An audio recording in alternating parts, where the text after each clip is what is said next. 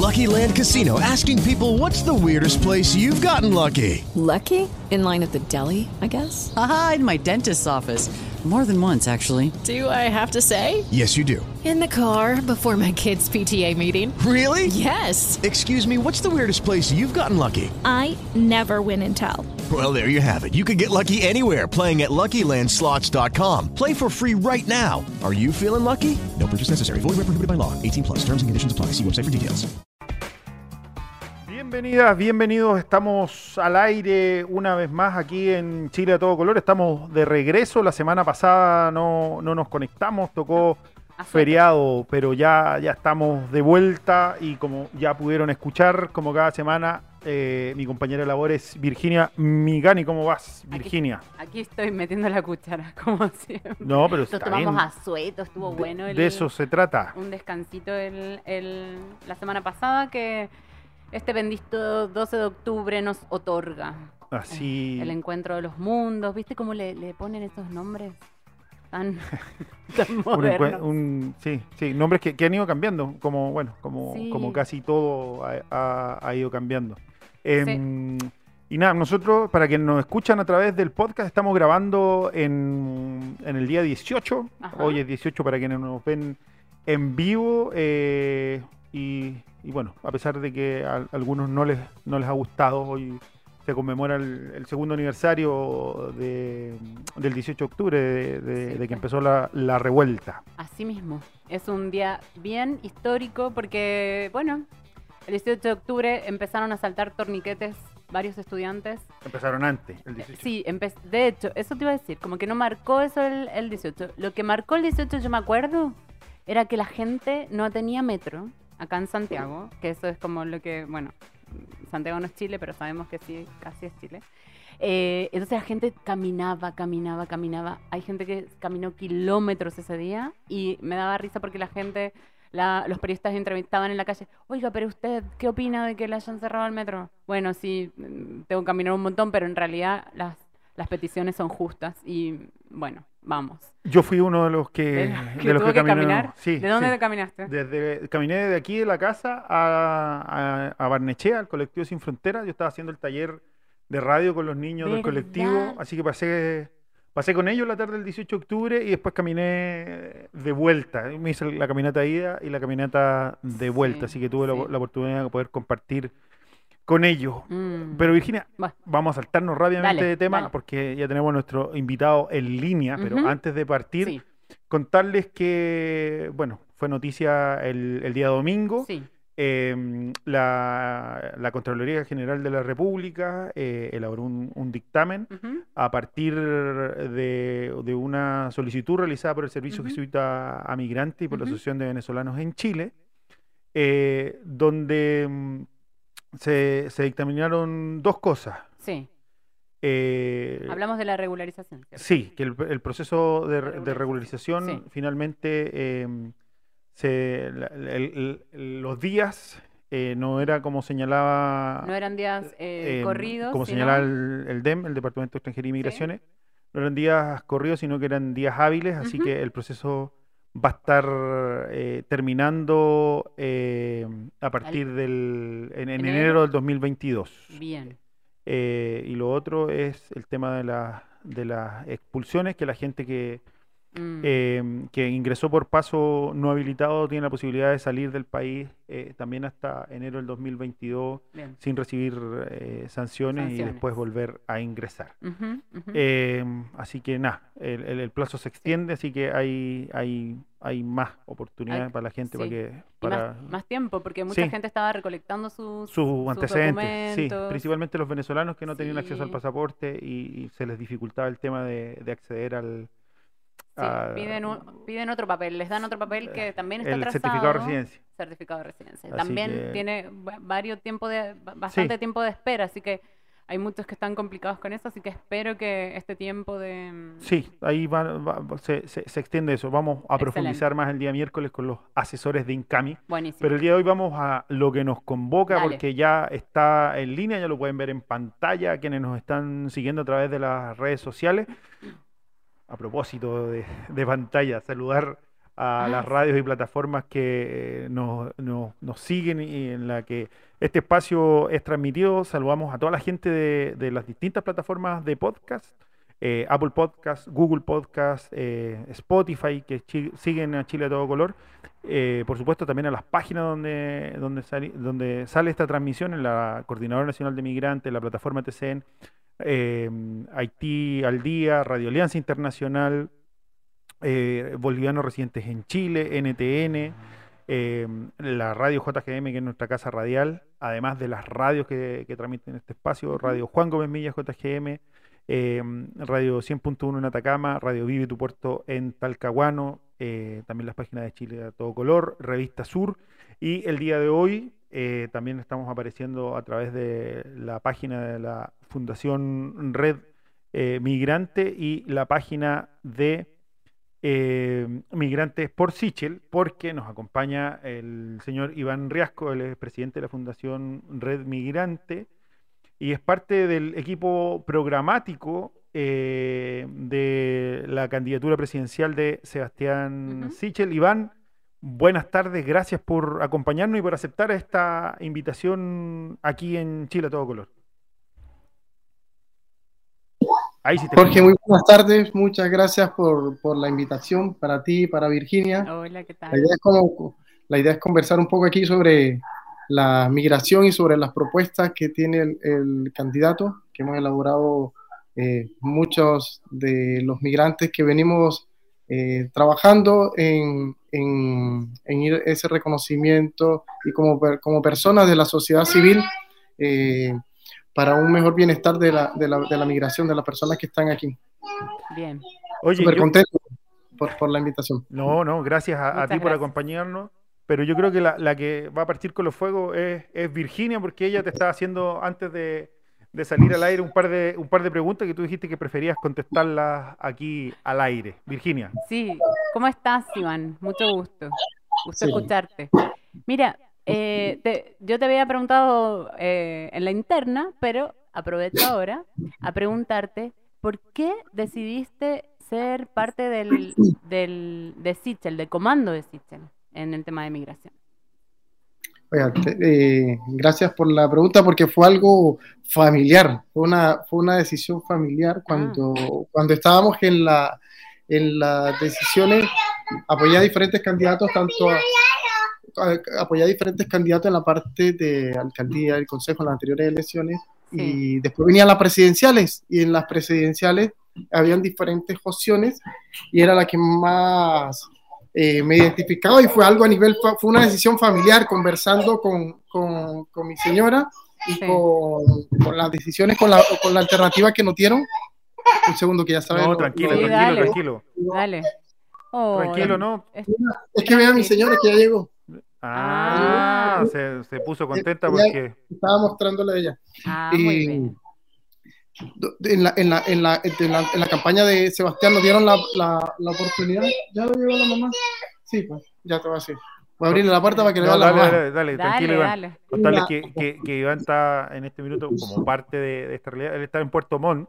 Ujú. Eh, desde allá se está, se está contactando y está a cargo de, de su hija, tarea que hemos realizado todo más, más, de, Más de una vez. más de una vez.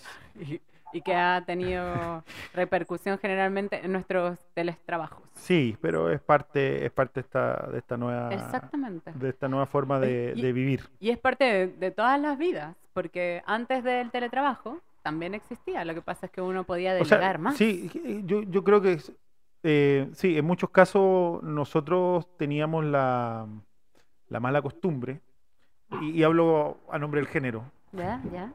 De, de delegar más, más, más de lo que más de lo que Aquí correspondía. estoy ya. Sí. Aquí estoy de nuevo. Ya, Ya, Iván. volvimos, Iván, nos estáis contando que bueno, que perdón la una, interrupción, pero la- las cosas del, del en vivo. Sí, Eh, y, tranquilo. y parte de, de eso fue que también nos permitieron dar la oportunidad de, de, de, de participar directamente en la, y desarrollar la propuesta de migración. Había muchos migrantes, porque hay otros migrantes, no solo los latinoamericanos, y ellos tenían una propuesta de migración, pero nos permitieron, eh, presentamos nosotros una propuesta como organizaciones de la sociedad civil, muchas personas, eh, eh, y les gustó nuestra propuesta. Era una propuesta desarrollada por migrantes, así que se, se, se entendía que eran las necesidades que, de, que es lo que tenemos nosotros. Así que eh, contentos por, por esa recepción que tuvieron, por permitirnos darnos la propuesta y por eso fue la decisión de, de apoyar de mi parte a Sebastián. Me identificaba por la, por la parte que no soy ni, cuando digo de política, no, sabe, no yo era, soy un gestor social y cultural, entonces no, estaba, no, estoy, no soy militante de ningún partido eh, y nos identificábamos como independientes y nos, como les comenté, también fue una decisión familiar como estratégica de, la, de los diferentes, independientemente de las encuestas, les cuento, porque, porque eso es algo más importante. Cuando uno va a las encuestas, le preguntaba al del kiosco, al de la tienda, oye, estoy haciendo un experimento social. Sí. Y yo, yo soy un poco tímido, eh, algunas cosas, para conversar uno le preguntaba a la gente, ¿por quién va a votar usted? ¿Por quién va a votar? Y todavía lo sigo haciendo. Sí. Entonces, independientemente de las encuestas, eh, vi por, no es que fuera visionario ni nada, sino una cosa porque las encuestas no nos mostraban que Sebastián iba a ser, pero la calle nos decía que sí. Entonces, por todas esas variables y todos esos detalles, tomé la decisión de estar en el comando de Sebastián porque nos fuimos a ganador y, sobre todo en cuanto a migración, una propuesta hecha por migrantes porque hay otros candidatos que puedan tener eh, chilenos expertos en migración, porque también puede haber personas que han migrado y todo. En este caso fue nosotros hecha por, por, por, extranjeros, así que esas fue, fueron todas las variables para tomar la decisión. Y importante con, mi, con, con, la familia, con mi señora, porque al final es mucho tiempo que le quita a uno familiar y todo. Pues, y, y, identificarnos esa, esa, llegar a un acuerdo y sí, esa fue la mejor decisión. Oye, yo solo quería hacer una salvedad, que eso que Sebastián Sichel de que dice que él es independiente, mm, yo no, ahí no, no, no, no, no, no, no, no, com, no, com, ay, ¿cómo? no me sale la palabra, no comparto, no comparto esa, porque Sichel es una persona de derecha que ha estado en algunos otros partidos pero es una, una ideología de derecha, no, no, no tiene... Pero va como... pero no es independiente. O sea, va como independiente. Sí, pero... Sí, pues va, como independiente. Y ¿sabes qué te digo, Virginia? De, de, de nosotros, eh, te lo voy a transmitir así, cuando, cuando Sebastián va a regiones, eh, siempre los partidos de pronto, o, porque es importante también los partidos, pero los partidos eh, tienen una estructura, una, ya una estructura armada y le arman una agenda y todo, pero él siempre, siempre se reúne primero en, las regiones donde, donde, donde va. La primera reunión que hace es con, con, unos grupos de apoyo que estamos trabajando, mujeres, que donde participamos migrantes también, sin conocernos, sin pitutos, sin nada, simplemente cogemos un migrante de esa región y participa en esa meta de trabajo. Hay personas, hay personas eh, mayores, personas con discapacidad, personas de la academia, personas de, emprendedores. Entonces se, arma un grupo de, de, se llaman los grupos de apoyo y se reúne con esas personas, personas común y corrientes, para que no solo sea esa estructura lo, lo que tú comentas de, los partidos, sino estamos escuchando a las personas y dentro de esa eh, dentro de ese de esos grupos de apoyo eh, son los son las personas extranjeras, los migrantes, como nuevos ciudadanos que decimos nosotros porque hacemos parte de, aquí. Y le voy a decir otra infidencia, ya que estamos... A estamos en confesiones. En confesiones. a los que no me conocen, yo claro, yo, soy de nacionalidad colombiana, 10 años aquí en Chile, dos hijos chilenos. Esta es mi, mi, confesión y, viene otro en camino, así que tres hijos chilenos que, que están acá. Entonces, uno queremos lo mejor para Chile eh, ya, uno no es lo mismo un migrante que, que, va a venir o que está por venir a los que ya estamos aquí, estamos haciendo patria, que vivimos y, y, es parte de eso, es parte de eso de corazón. Nos sentimos aquí de, de Chile y estamos súper contentos en la, en, la, en la, campaña con esa actitud de, de, de, que nos permitieron, nos hicieron sentir importantes y que desarrolláramos la propuesta y nos escuchan, nos sentimos escuchados. Eso es, eso es lo, lo, más importante y por eso estamos en este proyecto. Así que padre, familia, aportando a Chile y aportando con tres hijos, eh, pues en dos y uno en camino, así que... Oye, Iván, em, ya para ir entrando un poquito en materia, lo primero que te quería preguntar era, em, eh, dentro de este equipo programático, eh, junto al candidato, junto a la gente que está escribiendo el programa, ¿cuál es la evaluación que hacen hoy de la migración en Chile y de la política migratoria eh, que, que adoptó el país en, en- en el último tiempo? Tú, tú has podido vivirla porque ya ya 10 años acá. Sí. sí. Bueno, hay- aquí, aquí es importante, yo creo que no- eh, destacar algunas causas, posibles causas de la migración, que podemos tener eh, una estructura, no sé, multidimensional, que es la parte de pobreza, eh, fenómenos climáticos que suceden en los países, lo, la, la típico de la, la violencia, personas, la violencia generalizada, persecución o conflicto, como puede haber otros países, o discriminación, desigualdad, LGTB o religión, otros por amor, otros por estudio. Al- en los últimos 10 años, los últimos años sobre todo, ha cambiado la migración. Eh, en un- para las personas que no, que no ma- manejan lo- lo- lo- los números, en el 82 habían 80, solo 83 mil migrantes y hoy hay 1.462.103. Si lo vemos en número absoluto, en porcentaje, en los últimos 37 años ha aumentado un 1.680%. Es- lo vemos, en la- en- eh, es un número importante, pero la, la migración representa solo el 7.4% con respecto a la población Sí. chilena, datos del INE es esto, y del, de- del Departamento Nacional de Extranjería, eh, PDI, a, a 31 de diciembre del 2020. Todas estas, políticas plantean grandes desafíos de interculturalidad y de políticas públicas por, por eso. De hecho, yo tengo una presentación que hago sobre, sobre los mitos de la migración. No sé si Ajá. alcanzamos después, pero tengo seis mitos de la migración para ver lo bueno de la migración, porque yo soy de los que siempre extra, eh, de hecho, en- desde el año 2014, por Jorge que nos conocemos, empecé a, a organizar, me, me vinculé mucho a organizar la- la- la- las actividades culturales Ujú. Por las segundas y terceras generaciones. Mi hijo, yo tengo nacionalidad española, entonces mi, yo soy, mi hijo es chileno Ujú. y español, entonces no tenían la colombiana.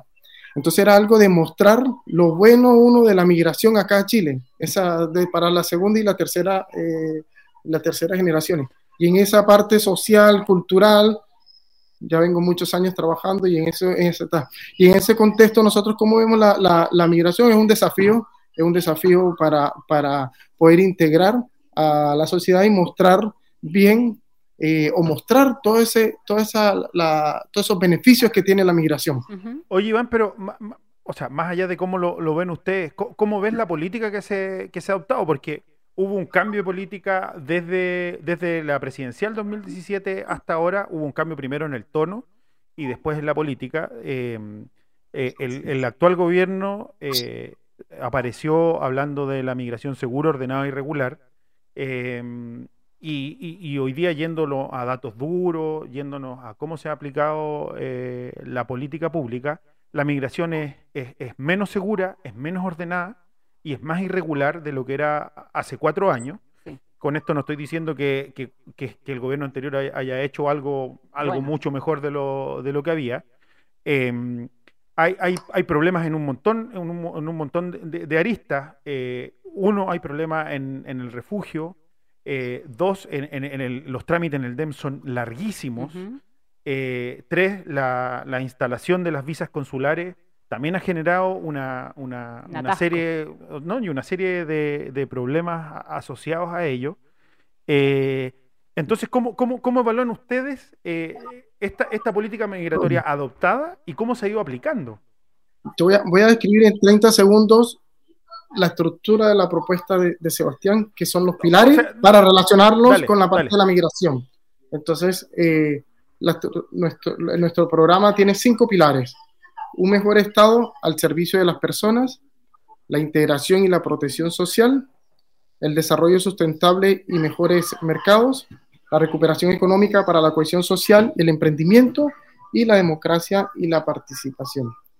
En, en este, en este contexto, eh, nosotros venimos, venimos en- en- trabajando para mostrar cada uno de esos pilares, tratamos de, de- de vincular cada uno de la parte programática en esos pilares que, que tenía Sebastián y en ese contexto específicamente de extranjería, eh, que el Estado haga la pega. que el Estado haga la pega y, y, sabemos que estamos al debe también con, con las personas refugiadas, porque no solo la propuesta la hicimos nosotros, también vinculamos a, escuchamos a muchas personas, hasta de la coordinadora, hay una, hay una persona muy cercana a la comunidad colombiana que hace parte de la coordinadora, y también los escuchamos, la escuché y era como conversaciones nosotros como organizaciones de la sociedad civil de refugiados, eh, Marilena Osorio, que es muy eh, cercana, y empezamos a, a, conversar sobre el tema y, y, y vimos todo, todas esas necesidades que, que habían, caso puntual entonces para los refugiados, que es la ley 20.430, de cómo, cómo se iba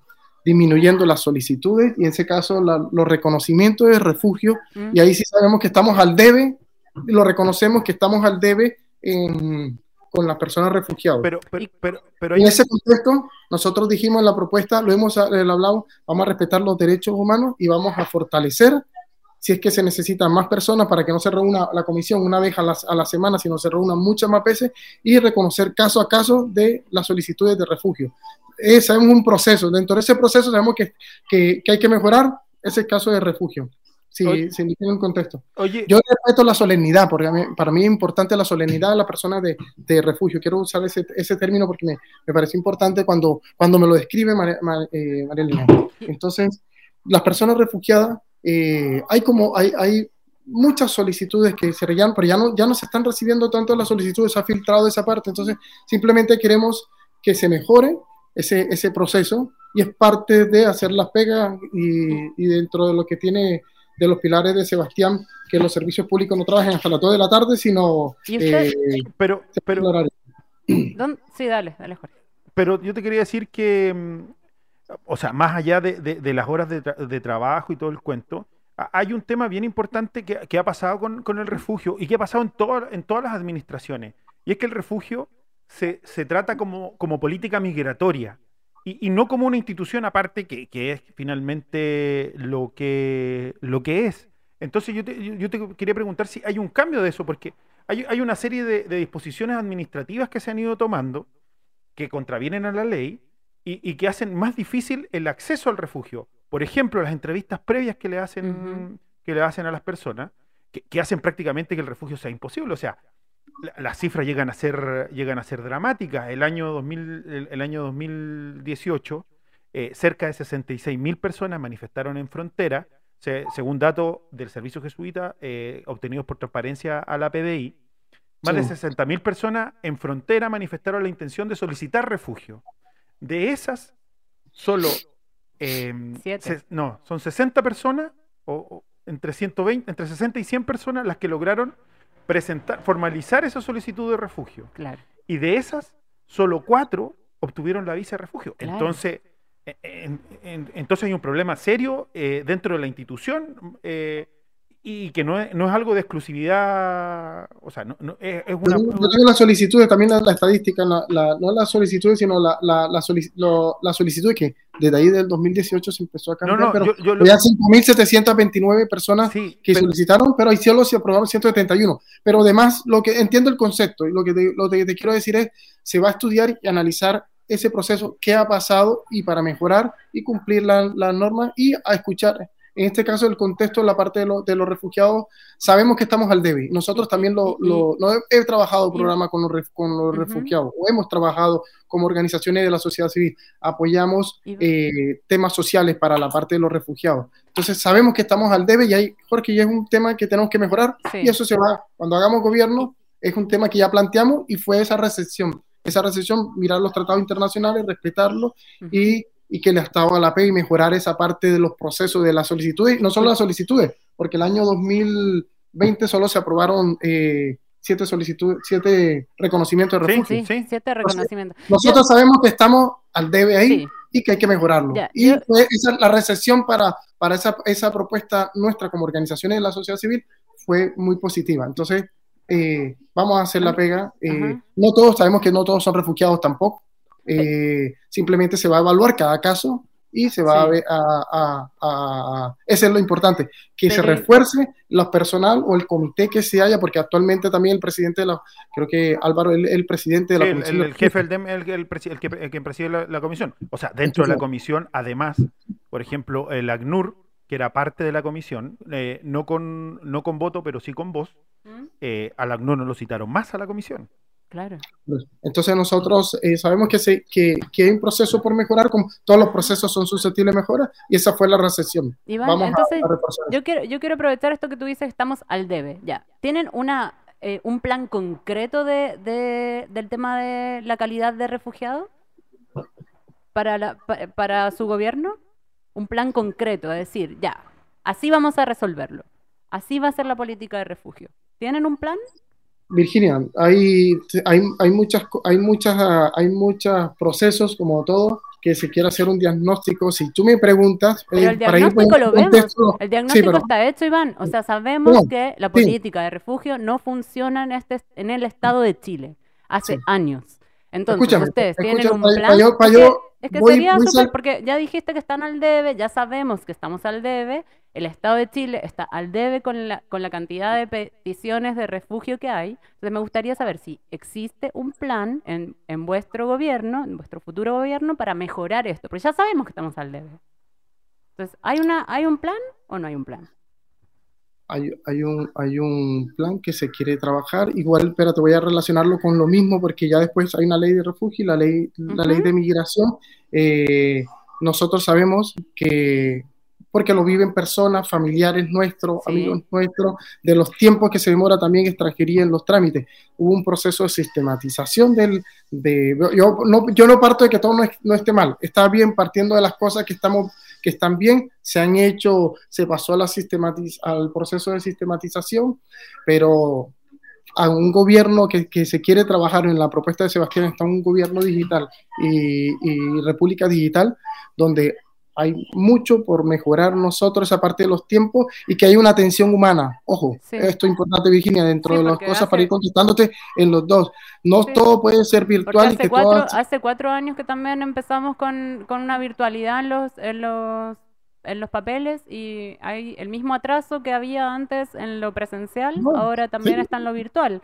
Sea, hay gente No, que más, perdóname, Es peor, más, porque es antes, peor. antes, eh, eh, está, más, está más lejos. Por eso estamos al débil y por eso muchas cosas tenemos que hacer nosotros internamente cuando hagamos gobierno, hacer un diagnóstico, de algunas cosas, ver cuál es el cuello de botella en los procesos y que hay que reforzar eh, los recursos, mirarlos, sistematizar y mejorar los sistemas. Yo, pues, cuando uno hace lluvia de ideas y conversa con las organizaciones de la sociedad civil o, o con los otros compañeros, eh, veo nosotros, Chile tiene muchas cosas buenas dentro de la parte de Chile Compra, la, la, la parte de Chile Proveedores, donde, o cuando tú postulas un proyecto de Cercotel, yo soy, me gusta esta parte de la, de proyectos, tú haces la admisibilidad de, de algo, te hace una revisión, impuesto interno, no tiene nada, es, eh, inspección del trabajo, no tiene ninguna, la, la, empresa, la organización, y te hace una admisibilidad y algunos cosas, documentos que ya los tiene uno preparados. Uh -huh. Muchas veces te, te, te pedimos, eh, actualmente te piden documentos que ya el Estado tiene. Entonces, esa, la interoperabilidad entre instituciones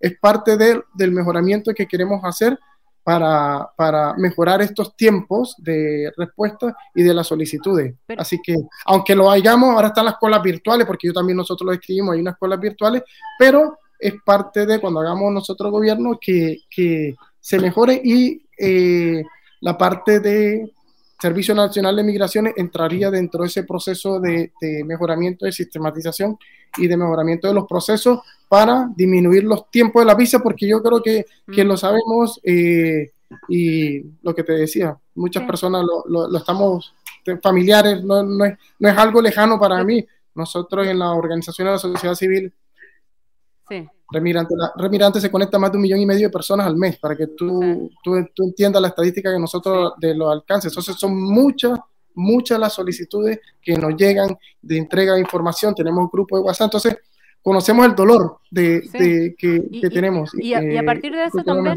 eh, esa es una pregunta concreta, o sea, yo creo que el diagnóstico está hecho. De hecho, a, aunque no sean, a que no tengas acceso a algunas cosas, algunas otras cosas sí puedes se puede acceder y, el diagnóstico está hecho. O sea, esta es la enfermedad que existe en este momento en el DEM o en el tema de la política de, migra de, asi de asilo, de, refugio. Eh, ¿Cuál sería entonces el remedio? Porque ya sabemos, ya sabemos el diagnóstico. Es, yo, yo no sé si me alcanzo a explicar. Ya sabemos cuál es la enfermedad. sabemos hace, hace cinco años que tenemos la misma enfermedad. Entonces, ¿cómo no, cómo no venimos con, un, con, un, con una receta ya firmada por el doctor? Si ustedes van a ser gobierno. ¿Cómo no, Sí. no existe ese plan? Eso es lo No, que a mí me gustaría saber. Miren, sí, sí, vamos a hacer esto. No, La es ley, que a de, la ley de refugio se mejora de esta manera, la ley de migración de esta otra. Porque ya está, ya sabemos que hay colas virtuales. Sí, hay colas virtuales. Sabemos que las visas consulares no funcionan. Sí, sabemos que las visas consulares no funcionan en algunos en los países donde pusieron visas consulares. Entonces, ¿por, qué no se, no se puede decir, bueno, miren, esto es lo que funcionaría perfectamente o esto vamos a hacer en el gobierno para mejorar esta parte, está enferma? Entonces, ahí en ese caso, para, para con, con- con- dentro de la propuesta nosotros de migración, te- tenemos que el rediseño del Servicio Nacional de Migraciones, eh, en concordancia con la ley 21325, el caso de, de, de- de migración, vamos a hacer, vamos a, a, a mejorar la parte, a, me- a meter el Servicio Nacional de Migraciones en un proceso de, de República Digital, de ciudadanía digital, donde las personas con su clave única, cuando, cuando tengan clave única y cuando no, cuando no tengan clave única, eh, cuando una persona pida una visa en, un- en, en su país, no tenga que venir aquí, registrar la visa en la PDI, sino haya interoperabilidad entre las instituciones y ya de una vez tenga, pueda ir al registro civil, que esté comunicado tanto el Servicio Nacional de Migraciones como el- los servicios consulares, la, la PDI y el registro Sí. civil. Ajá.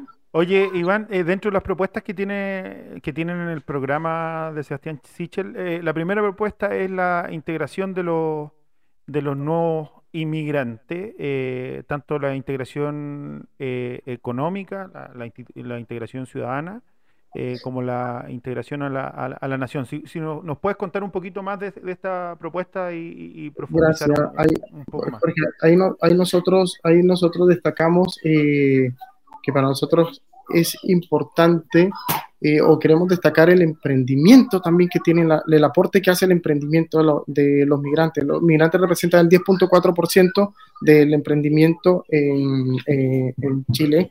eh, y ahí queremos ver ese, que se vea el aporte, porque cuando tú vas a, tu, a, tu, a, una casa o un negocio o tú estás en la, en la radio, tú me vas a contratar si yo te voy a aportar al, a la- a- a tu metro cuadrado, a tu negocio o, a, tu, a tu casa. Entonces nosotros, eh, el contexto de la integración, queremos integrar la parte de, lo- de, de los migrantes, de esa, esa parte, de esa parte económica, que veamos y destaquemos el aporte que hace la migración, la integración a la, dentro de la sociedad civil y que cuando los migrantes lleguen tengan RUT, puedan emprender. Actualmente hay muchas, muchas, hay muchas limitaciones e impuestos internos que las personas tienen que tener la tarjeta definitiva para emprender, entonces buscan un socio o buscan algo hasta que tengan eh, su, su tarjeta definitiva. Entonces, eh, queremos dar la oportunidad a las personas para que se integren 100% y, y que sean aporte para, para, para aporte para el país dentro del contexto de reactivación económica que va a ser fundamental para, para Chile en los próximos años. Eh, bueno, dentro de la misma propuesta también hablan de la, de la, de la integración a la, a la ciudad, hablan de, mm, de evitar la segregación, eh, la formación de guetos y la ah, proliferación de campamentos. Eh, al respecto te quería preguntar, eh, ¿cuánto, ¿cuánto hace también los discursos o, o- o- o los, los discursos mediáticos que, que- que han, que han aparecido desde, mm, desde el gobierno principalmente vinculando la, la formación, la, vinculando la, la- la migración eh, con, con la delincuencia, eh, que, que terminan, que terminan eh, perjudicando y, y- y segregando más, más, más a la población. O Sí. sea, el tema de las expulsiones colectivas, e- el, el tema de, esta, de estas imágenes de la gente saliendo con los con los mamelucos blancos, eh, do- do- donde en el inconsciente colectivo queda el tema de que vinculan migración con, con delincuencia. Bueno, ahí, ahí te puedo decir, dentro de los mitos de la migración, el 7.1% de las personas que están recluidas son, son migrantes y de los cuales un 38% están, ya tienen sentencia y los otros no. Y muchas veces son, la, la, el, creo que el 68%, si no me equivoco, son por narcotráfico y pasa eh, usualmente en el norte. Ahí nosotros rompemos los mitos de que no todos los migrantes, o ese, ese es muy pequeño la proporción de, de los migrantes que están en, la, en, la, en las cárceles condenados. Y, y, ahí sobre los guetos, yo creo que eso es un, es un tema que, que, que estamos al debe por, por creo que hay 400 mil personas que están en campamentos, 400 más o menos 400 mil personas, lo cual puede haber un promedio de que se calcula, porque no hay, sino según el censo extrapolado o algo, más o menos pueden haber 150 mil personas migrantes. Entonces, ahí lo que sí se está trabajando dentro de la propuesta de vivienda es ayudar a las, a, a las personas de pasar de siete años los tiempos de espera que, que, que puede postular la persona a vivienda a dos años. Y en el caso de las personas que son que están acá, que hacen país, que viven aquí, porque, se, ojo, separamos la migración, yo creo que es punto importante, eh, que están aquí, que, que, hacen patria con las que van a venir eh, en ese contexto. Eh, si una persona tiene en definitiva, aporta al país, paga su seguridad social, cotiza, puede postular a, esa, a esos subsidios de, de, vivienda. Y, y, ahí donde nosotros miramos los, lo, lo, para ir pasando al contexto de otro de los pilares, la, la, la integración y la, la, protección social, que de hecho hay una subsecretaría de, de, de, protección social.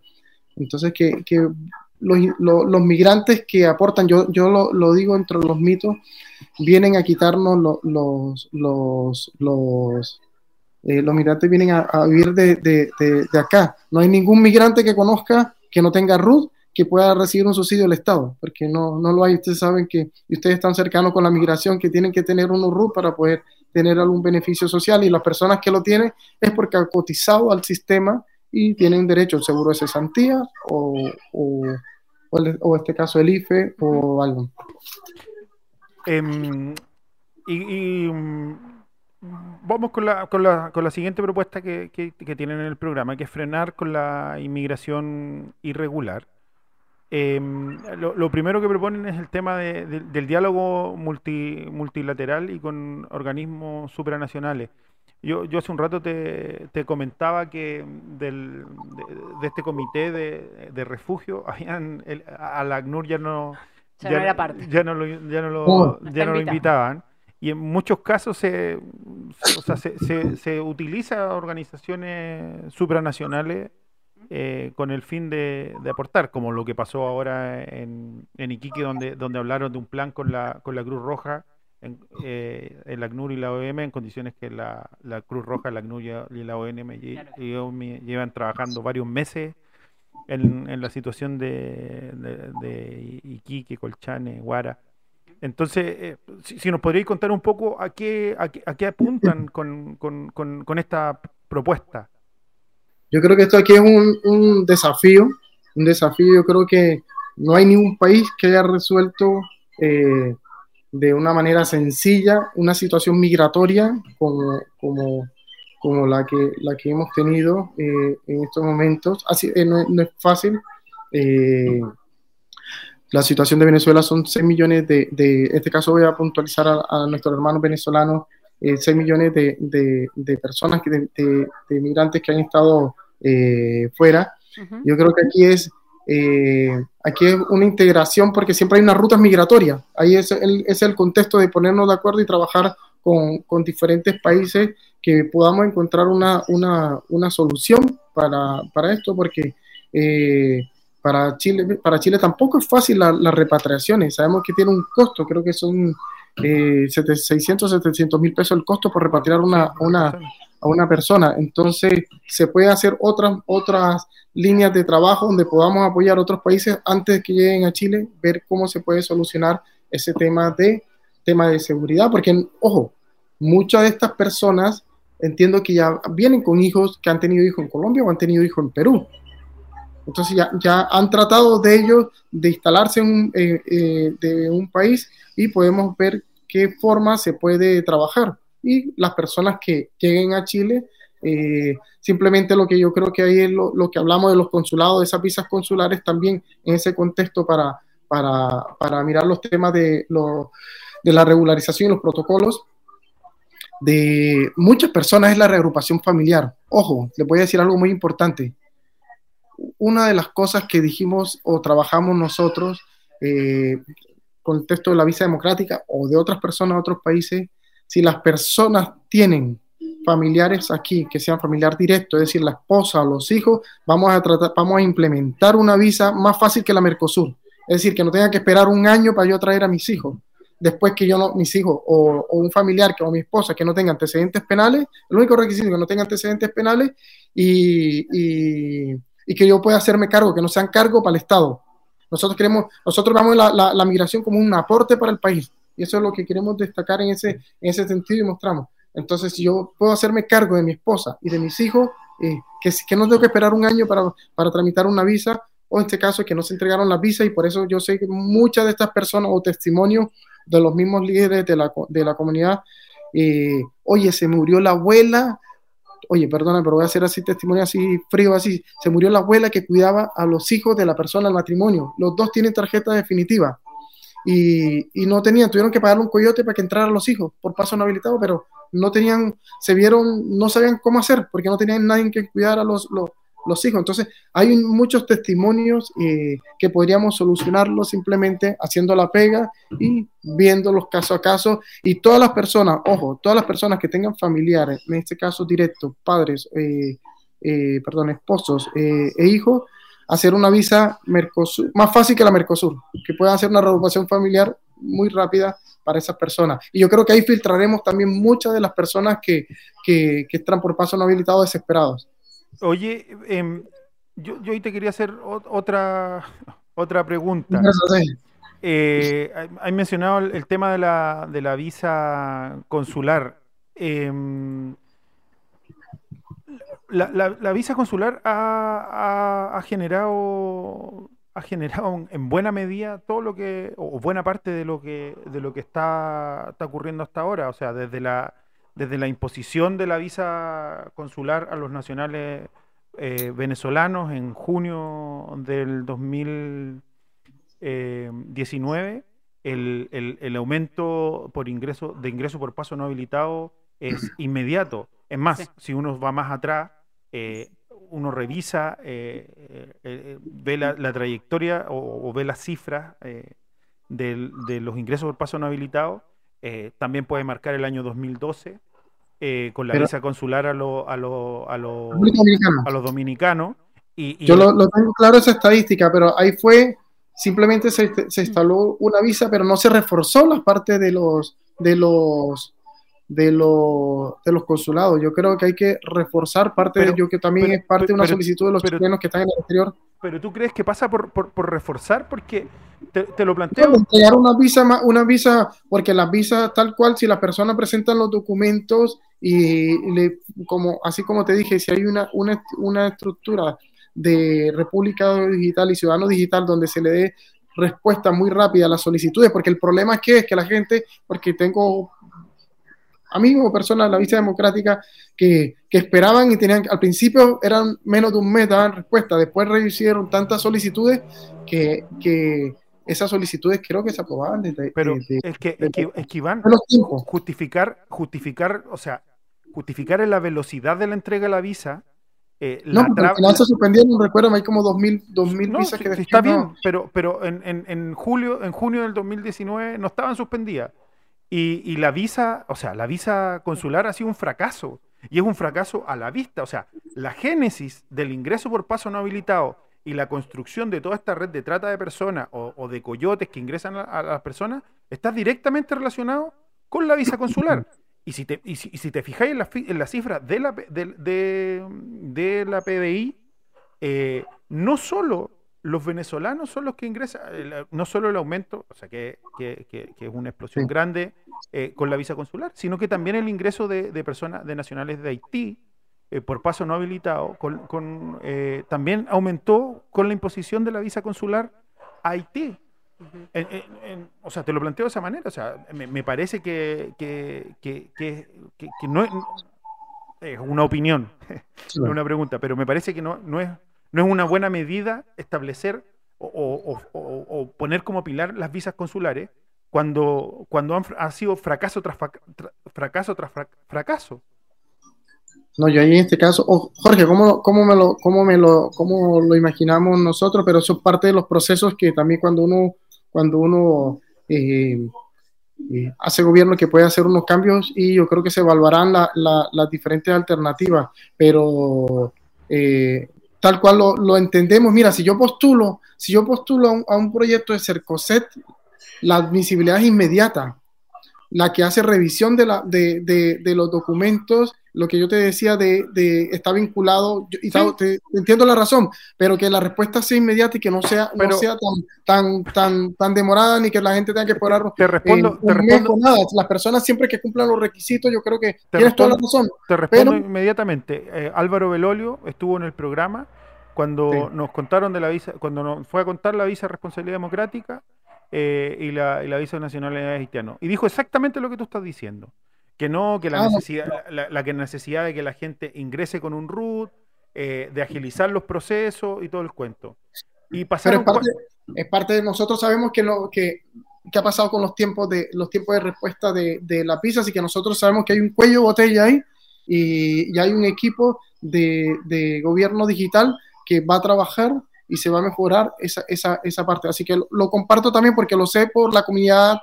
Cuando empezaron a hacer eso, lo estudiamos el aumento de las visas que habían con la República Dominicana. De hecho, lo vi con Delio, en, en esa estadística la vi con Delio del Incami. Así que O sea, estuvimos, que- que- viendo que cómo había aumentado de, de- Entonces, de la cantidad de personas que entraban por paso no habilitado a raíz de que surgió la, la, la, la, la- visa. o sea, Ahí- Entonces, ¿por qué van a insistir con las visas consulares? No entiendo, eso es como... no, ¿por qué no, van a es porque la- en los tiempos de respuesta no, pero se, se- mira, se, se, se puede eh, estudiar en este caso, eh, caso les digo de, de Colombia, nosotros Colombia, creo que es por seguridad que no, cada país tiene sus requisitos en los bilaterales que no entregan los antecedentes penales.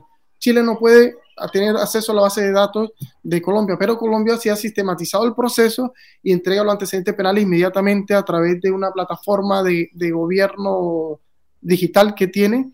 Y yo, lo- yo entro a la página del consulado, entro a la SIGIN, por decir, y me entrega inmediatamente los antecedentes penales apostillados. ¿Pero Entonces- dónde? ¿Cuando estás en Santiago de Chile o cuando estás en Colombia? No, cuando tú quieras, donde tú, donde tú estés, donde tú estés, y- tú de- todo el mundo habla de la, de la situación política, de la, de la estabilidad y todo de Venezuela. ¿Cómo hace una persona que está en Venezuela para acceder tan fácilmente como tú dices a internet, a una computadora, a imprimir y a todo lo que hay que hacer y a ir a un, a un consulado? Porque No, tengo, tengo estoy- entendido que también hay pocos consulados en. Venezuela. Entonces, si estamos hablando de una, de una visa consular de, de las personas que nacieron en Venezuela y que allá tienen que hacer la solicitud y que sabemos en, en- que, que- que- incluso Siche también ha dicho que Venezuela es un desastre y todo, que hace bastante algarabía de eso. eh, si sabemos cuáles son las condiciones de Venezuela, ¿por qué vamos a insistir con que las personas allá pidan la visa consular? ¿Por qué? Para ser más embudo. No tiene, sen- para mí no tiene sentido. Oiga, yo quiero decirles algo que, que voy a decirle un, un número, la guerra en Siria tuvo 5.5 millones de refugiados o personas que, que tuvieron que salir. Venezuela lleva 6 millones de personas. eh, eh, eh, es un caso crítico y caso Pues, entonces, ¿por qué insisten con las visas? ¿Por qué quieren insistir con las visas consulares? Si ustedes dicen que están en guerra y es un caos. No, no, no, simplemente, simplemente porque eh, nosotros proyectamos que, que, que va a ser eh, Va a de una manera expedita. Oye, es parte de los procesos. De pronto, Jorge, no, no, no estuve en Pero- esa entrevista. Pero Iván, hace cinco años que pusieron la visa consular para Venezuela. Y es Sí, un pero es que proceso, nosotros ya sabemos oye. que no funciona, Iván. Es como, a mí igual me, No, no, me pero- sorprende, me sorprende tu, como, tu eh, Oye, pero los de- venezolanos, los venezolanos pueden acceder porque aquí a, a muchas personas le ayudamos a nosotros a, a regularizar y todo, y ellos tienen de, No, no pueden los acceder. antecedentes penales y tienen de, es gratuito el trámite, de hecho es gratuito el Sí, trámite. es gratuito, pero ¿sabes cuánto están demorando para que les den un certificado porque se les venció el, el- el- el pasaporte? Hace ocho meses que están esperando que les pasen un papel que diga que están, tienen asistencia, no sé, no sé cómo se llama, es un papel que les dan en la Embajada de, de Venezuela para confirmar que su eh, eh, visa sigue vigente. Entonces, Sí. es todo un... En Venezuela hay un tema. Y no Sí. nos podemos hacer los, los Pero bobos. no solo, no solo Venezuela. Bueno, Haití- que hay- son las visas Haití- que- eso le iba a decir que no solo la migración en Venezuela. también. Haití pasa lo Bueno, mismo. hay- pero ¿y cuáles son las visas consulares? se demoran nueve meses los antecedentes penales. Entonces, no, no me parece que insistir en las mismas, en las mismas Bueno. cosas, no me parece que sea una solución. Siga- No, pero ahí, en ese caso, miren, yo le- les quiero decir que se va a trabajar. Mi respuesta es concreta. Sabemos que estamos, que, que están a- al debe, Virginia, que, oye, no sé si se apagó la cámara, a mí me parece. Ah, capaz. No, no, sí, la cámara está apagada, no te preocupes. Pero Eh, nosotros no estamos viendo. Estamos aquí, estamos aquí. este, que, que, que son los procesos que, que hay que analizar. Hay una, una comisión, una eh, comisión presidencial venezolana que está acá y están trabajando unas mesas de trabajo que, este- está actualmente en, el gobierno, eh, que está conformada por partidos y organizaciones de la sociedad civil y se está buscando eh, soluciones para, para, para los diferentes problemáticas que tiene Venezuela, porque muchos no quieren venir a, solo a Chile. Usualmente cuando uno o las personas que han migrado también conocen algo y ven el Chi- Chile, eh, la parte de lo, de- del ingreso que, que tienen a nivel de Latinoamérica. Cuando uno ve el mapa, porque la- una persona me preguntaba, ¿por qué, por qué Chile? Entonces, cuando tú ves el, el mapa, el salario, el salario que tiene en la, en la parte de Chile, eh, nosotros que vivimos aquí, sí, ganan un poco más que los otros países, pero Chile también es más caro que los otros países. Claro. Entonces, ahí es la integración que hace con trabajar bilateralmente con, lo- con otros países de la región para encontrar una solución, ojo, a la crisis eh, venezolana, pero lo que les quiero decir es que no es fácil encontrar ninguna solución eh, para, para, para, ese, para ese caso y yo creo que estudiaremos el modelo que, que, que, ha implementado también Colombia, eh, analizarlo porque ha sido un ejemplo y nosotros eh, hay muchas cosas buenas que tenemos que, compartir, es el best marketing, mirar lo bueno y lo malo y cómo le va en ese, en ese proceso que Colombia le está dando un permiso de trabajo. Eh, O sea, Colombia está, está, está, está- está amnistiando a, a, Claro. a- a un millón ochocientas mil personas. para, para, para, para que puedan, para que puedan vivir. Así que en esa parte, pero siempre, siempre hay un, hay un, oye, no solo, no solo eh, muchas veces en la parte programática, o lo, o lo puedo decir aquí, muchas veces no se puede recibir 10 millones de, de, de, de migrantes, por decir a Chile, 19 millones de, de, de extran- de extranjeros proyectados, perdona, de, de migrantes o personas residentes en Chile. Es un proceso, es un proceso que, que se tiene que ir para que, porque no es solo que vengan las personas, Virginia, le podemos dar visa a todas las personas, pero ¿dónde las ponemos a vivir? No, no, ¿Dónde le damos colegio? si- ¿Dónde tenemos ¿sabe los qué? niños? No, yo no estoy diciendo eso. Yo, Yo, no estoy yo creo eso. que, yo creo, Iván, eh, que, que- que el tema de las visas consulares es poner, es poner el, el- el incentivo a lo mejor donde, donde no, no corresponde. ¿Por qué te lo digo? Porque la mayoría de la gente, eh, bueno, la- no, no es la idea seguir con el caso venezolano, No, pero, para, para echarnos todo el contexto general y no pero, la mayoría de la gente cuando, cuando, cuando ingresa o antes de- de la- del, estable- del establecimiento de la visa consular, eh, la gente entraba de forma regular, porque, porque, porque se podía entrar de forma regular y porque los canales estaban. Y si, y si no, y si no, y si no calificaban para el visado, no, no ingresaban. Pero Y eso, es lo que- eso es lo que trataremos de, de- de implementar más allá de, de- de- de las cosas, es que incentivar la regularidad, pero, pero, que, lo, que, lo- que los consulados hagan la pega, porque al final, si tú lo miras, eh, si la persona cumple todos los requisitos y en 10 días, 15 días, lo que tú dices, que, que si estamos en este proceso de gobierno digital que se puede implementar, una persona nunca viaja de un día para otro también, programa su viaje, yo le- lo, lo persono para, a todas las personas, amigos compañeros venezolanos, pero oye, para el otro mes voy a programar a, no o van ahorrando, van comprando el tiquete y pueden programar el viaje y si, y si hay un estado que haga la pega y que le dé respuesta a sus solicitudes de la visa eh, eh, de una forma eh, expedita, yo creo que eh, lograríamos, lograríamos mejorar ese, ese, ese proceso de la entrega de la, de la, de la visa. Pero oye, cuando yo parte, mira, dentro, dentro de cuando dicen de los niños, hay 113 mil, voy a decirle aquí el número exacto, de 113 mil niños, una fotografía dentro de los mitos que, le- que, que, que- que conversamos. Hay 113 mil 585 estudiantes extranjeros, es decir, representa el 3.2%. Estoy hablando de los niños en la escolarización según el Ministerio de Educación en el último estudio de 2018. Entonces, a veces nos quitan los cupos de los niños del colegio. No, eso de pronto en algunas comunas que hay más, en este caso, eh, que hay más migración en, Independencia o en, en, donde hay más migración, en, por ejemplo, en Santiago Centro, los niños migrantes salvaron las escuelas públicas. Sí, eh, entonces yo, nosotros tratamos de ver, miren, miren mi lado que nosotros estamos, nos dieron la oportunidad de nosotros analizar dentro de la parte del, del, equipo programático, hay personas de, Venezuela. Eh, y son representantes también de la, de la sociedad civil, así que estamos al, al trabajando en eso y, van a ser escuchados, vamos a ser escuchados y sabemos que necesitamos hacer cambios y mejorar los procesos. Todos los procesos son susceptibles de mejora, lo importante es que nos escucharon y nos hemos sentido escuchados para eh, ir haciendo, eh, planteando soluciones. Oye, nos queda, nos queda, poco rato para no quedarnos pegados ahí y tratar de, de, de avanzar un poco. Eh, dentro de estas propuestas de, evitar la, irregularidad, tienen varias más. Tienen el tema de fortalecer las policías en frontera, generar acciones coordinadas, mejorar la inteligencia, mejorar la infraestructura de, frontera también. Si, nos puedes hablar brevemente sobre esta sobre este trabajo en, frontera específicamente?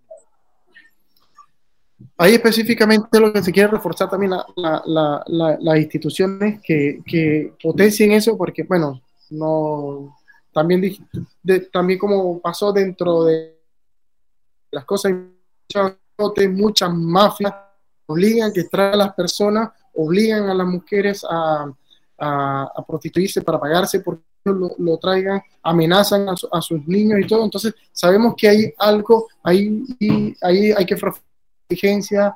Eh, entramos en el conflicto también de, la Araucanía, porque ahora se militarizó la, la pero yo creo que no solo es militarizar y hacer presencia militar o, poner todo el ejército, que es imposible kilómetros de largo. No es solo eso, también tenemos que infiltrar las, estas eh, organizaciones. Yo recuerdo, voy a un testimonio en España, yo recuerdo que cuando hace muchos años que, que eh, la institución, así como la PDI, empezó a contratar a, a, dentro, a meter dentro de otras instituciones, también ponían, a, porque los narcotraficantes tenían una jerga o un hablado especial y empezaron a, colocar gente dentro de sus instituciones que se infiltraba en esta entender y, y, lograr combatirla. Yo creo que aquí en este caso la propuesta de, reforzar la parte de inteligencia para poder desarticular estas bandas que hay en, que traen estas personas en frontera, porque no, sé si le han contado los testimonios de algunas personas que pasaron de Ecuador, le pagaron tantos dólares, a alguien que los pasara después en Perú pagaron tantos dólares, y acá eh, otro tanto que, que, que, que abusan de, de las personas.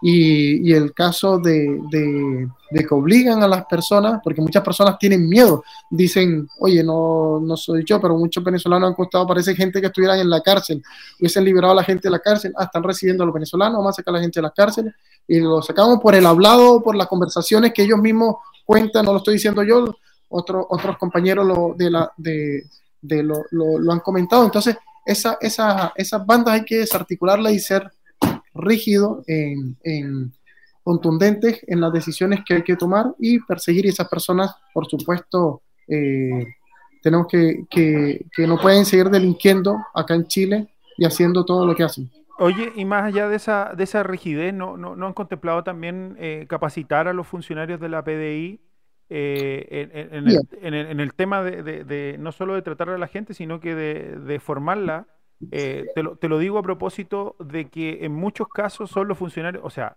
queda la discrecionalidad, por ejemplo, las solicitudes de refugio a la discrecionalidad de funcionarios de la policía. Eh, y mucha gente, eh, la, la, policía le dice, no, usted no es susceptible de refugio, no puede pasar.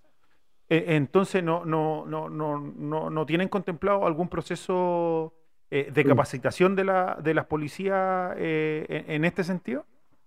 Yo creo que no solo capacitarla, sino reforzarla y más recursos a, esas instituciones eh, militares y de inteligencia también. Por supuesto que, que, va eso, dentro de ese, de ese, contexto y que entiendan la, la, parte de la migración. Así que, por supuesto, Jorge, en ese sentido sí.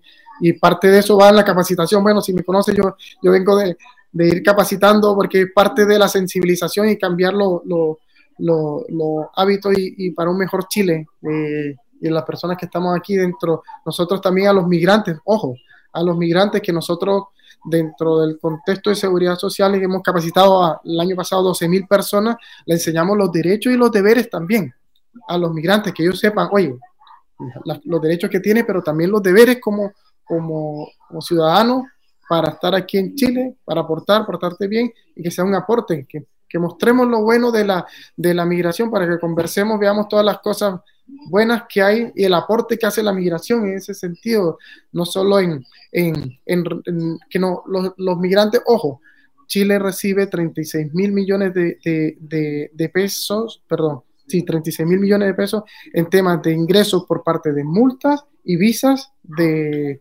de por parte de la migración. También recibe 500 millones de dólares por parte de impuestos internos. Esta fuente de impuestos internos por la parte de las declaraciones de renta. Entonces nosotros queremos ver lo bueno de la migración. nosotros estamos aportando, esto se va a reforzar también, a mejorar el Servicio Nacional de, de Migraciones. Ojo el emprendimiento, los migrantes representamos el 10.4% de, del emprendimiento de Chile. Entonces vamos a, a, darle la oportunidad a gente que venga a aportar, a crear empresas después que, que legalice su, su, su dinero, que, se, que son legales, que lo haga por transferencia bancaria, que lo haga legal todo, y tú quieres emprender, tienes RUT, tramitas tus documentos, que emprenda, facilitar el emprendimiento. Nosotros como migrantes queremos ver que, se vea el aporte que hacemos al país y sobre todo en ese desafío de reactivación económica. Dentro de la red de protección social también. Ahí lo, la parte de, de, los migrantes, la interculturalidad, cuando ustedes piensan en, en migración, ¿qué, ¿qué piensan nosotros? Yo digo, queremos transmitir esa alegría, la música, la cultura, eh, que, que, el aporte que se vea que hacemos nosotros en esa integración que, queremos hacer en la, en la, sociedad. Así que esa es la, la, la, parte y esa es la lucha de, de, todas estas familias que han decidido que Chile sea su, su país y que trabajemos con, con, con, eso, destacar ese aporte y muchas cosas por, por, por mejorar en ese contexto de la, de los procesos y los tiempos de, espera para, eso, pero es parte de que cuando hagamos gobierno eh, está ese desafío que nosotros, como decía Virginia, tenemos ese diagnóstico y la solicitud y las conversaciones que tenemos con las personas, ojo, y todas, escuchamos a todas, porque parte de, la, de esta parte de refugio, de hecho, lo hicimos como, con, colegas que, que son organizaciones refugiadas de la sociedad civil y nos han planteado las inquietudes y, así le doy el, contexto del general a ustedes que está la actitud y la receptividad para escucharnos. Oye, se nos termina el tiempo. Eh, bueno, la, tercera gran propuesta dentro de todo esto es la reformulación del Servicio Nacional de Migraciones que Iván lo ha, lo ha señalado varias veces. Pero dentro de eso me, llamó la atención uno de los puntos que, que es esta, esta visa... Mm, eh, consular para atraer talento, muy similar a la, a la, a la visa, mm, a, un, aparte de los visados que, se estableció en, en, 2018 y llevarlos a, zonas extremas, eh, que, también resultó ser, también resultó ser, ser, ser, un fracaso. Si nos podéis explicar eh, brevemente ese, ese punto. Yo así, así como te dije, como era tan fácil la visa de reagrupación familiar, simplemente lo, lo ha aplicado Canadá a otros países voy a ponerte un caso puntual. Bueno, mi señora del área de la salud, yo estoy en región. Eh, tengo un amigo que, recuerdo que de Iquique y me, y, me dice Iquique, Iquique, y era la maravilla la, la, la, cosa, pero su esposa quedó embarazada y le tocaba ir a hacer los controles a Santiago de ginecólogo especialista porque si no se demoraban mucho. En ese caso hay muchos profesionales, o el caso de los médicos o diferentes profesionales o necesidades que se vayan planteando en una región le digo, oye, médico, actualmente una persona que sea médico o algo, tiene que tramitar un permiso de trabajo y puede durar un año o un año y medio la primera visa. Oye, ¿por qué no le facilitamos una visa inmediata y te vas a trabajar a Punta Arenas, que si necesitamos esta especialidad o algo. Es facilitar esa parte de algunos profesionales espe- específicos de acuerdo a las necesidades que, se planteen en, la- en las regiones o desde las regiones, porque es parte de descentralizar el Servicio Nacional de Migraciones. Es parte de esa reestructuración porque que, que se quiere y de algunas especialidades que se necesiten, darles inmediatamente o muy fácilmente una visa para que se vaya a ejercer a ese lugar de, de trabajo. Iván, se nos, se nos termina el programa, así que nada, agra- agradecerte la visita. Tú abriste este ciclo de conversaciones con los equipos programáticos de las candidaturas presidenciales y- y, darte las gracias por, por acompañarnos. Y nada, dejarte los micrófonos abiertos para, para algún mensaje final. No, eh, muchas gracias a, ustedes por, por la invitación. Y sí voy a, a- a decir un segundo que quiero, que quiero mostrar o decirle eh, a todas las personas. Hay 449.904 eh, extranjeros que, que podemos votar. El 90% está en cuatro, cuatro o cinco regiones de todos los, los migrantes que pueden votar. Las principales, les hago un llamado a todas las personas de nacionalidad colombiana, peruana, boliviana, argentina y Ecuador representan el 70% del voto migrante. En el contexto general, la estadística, esto se revela septiembre del, del 2021. Entonces los invito a que a se contacten con nosotros, que se unan a nuestro, a nuestro grupo de apoyo de, de Sebastián Chichel. Pueden unirse a la página web, declararse como voluntarios digitales, los vamos a escuchar, se lo derivan con nosotros. Ojo, hay muchos migrantes que todavía no saben que pueden votar, que Ujú. miren consulta.cervel.cl y que los invitamos a, a- a ver la propuesta de los, de los otros candidatos. Esta propuesta con Sebastián está hecha por migrantes y Ujú. los invitamos a votar por Sebastián. Bien. Bueno, Muchas Iván, gracias. te agradecemos el contacto y Virginia, nosotros nos escuchamos la próxima semana. Hasta la próxima semana. Eh, Entonces, Gracias, gracias. gracias por la invitación y por, por, por el tiempo y, y por la conversación porque fue también muy, muy, muy agradable. Gracias Bien. por, por eso. Les Gracias agradecemos a, todos por habernos acompañado el día de hoy. Nos escuchamos la próxima semana. Cuídense, que tengan un feliz inicio De de semana. Chao. Gracias. Lucky Land Casino asking people what's the weirdest place you've gotten lucky? Lucky? In line at the deli, I guess? Haha, in my dentist's office. More than once, actually. Do I have to say? Yes, you do. In the car before my kids' PTA meeting. Really? Yes. Excuse me, what's the weirdest place you've gotten lucky? I never win and tell. Well, there you have it. You can get lucky anywhere playing at LuckyLandSlots.com. Play for free right now. Are you feeling lucky? No purchase necessary. Void where prohibited by law. 18 plus. Terms and conditions apply. See website for details.